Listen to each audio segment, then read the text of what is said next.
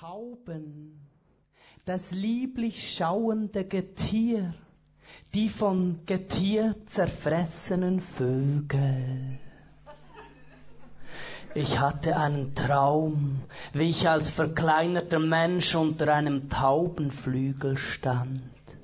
Ich sah hinauf ins zerfressene, zum Erbrechen stinkende, starrstehende Gefieder. Ich sah hinauf, als eine blutverkrustete Eiterbeule aufbarst. Ich sah hinauf, blutdurchsetzter Eiter spritzte mir ins Gesicht. Er kroch warm über meine Oberlippe in den Mund. Unter meiner Zunge lag unruhig der Taubeneiter. Ich stand und schwieg. Später begann sich an meinem Körper eben solche Eiterbeulen zu bilden. Ich stand und schrie, ich erwachte.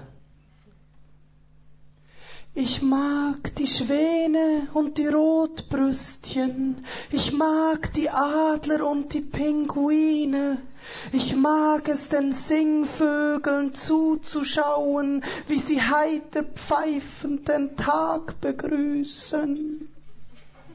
Tauben. Die Körper der Tauben sind die Seelen der Tauben. Tauben. Die Getierdurchtriebenen sind die hässlichsten Werte, welche die Natur hervorgebracht hat. Tauben fressen, scheißen, begatten, scheißen, fressen, begatten, fressen ihre Scheiße und sterben darüber. Als Taubenverwirklichung graue Fleischvögelsäfte verdampfen in der Sonne. Ich hatte einen Traum, wie ich am Morgen in einem Raum erwachte.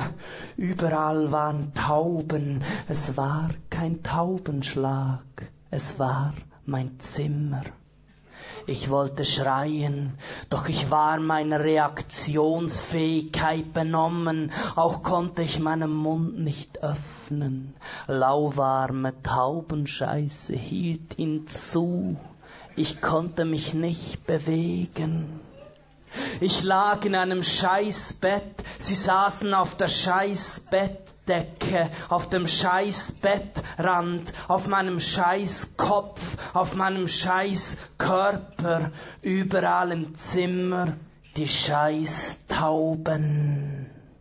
Sie gurrten, wippten, sahen mich an, ich lag bewusstlos geschissen und erwachte.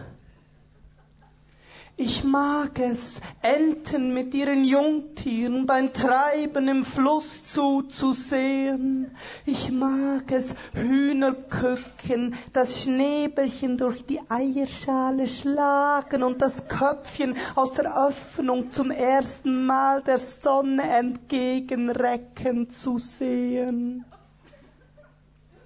Tauben, das bewusstlose Getier, die von Getier zerfressenen Vögel, mag ich nicht, die dahin siechenden wie brütenden Vögel, mag ich nicht, ihren dumpfsinnigen, egalen Blick nicht, ich mag ihre scheißummantelten Füße nicht.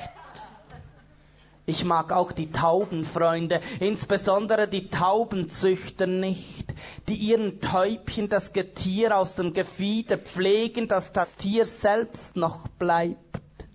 Täubchen, ich mag auch nicht die greisen Selbstlosen, die in selbstblinden Aktionen auf öffentlichen Plätzen und in öffentlichen Parks den Tauben denjenigen Teil ihres Brotes zugestehen, den sie selber nicht mehr zu zerkauen imstande sind. Ich hatte einen Traum, wie ich inmitten toter Tauben stand. Es lebe das Brot, die vergifteten Krümel. Ich hielt eine letzte lebende Taube in meinen Händen, ich sprach noch zu ihr. Flieg, Täubchen, flieg.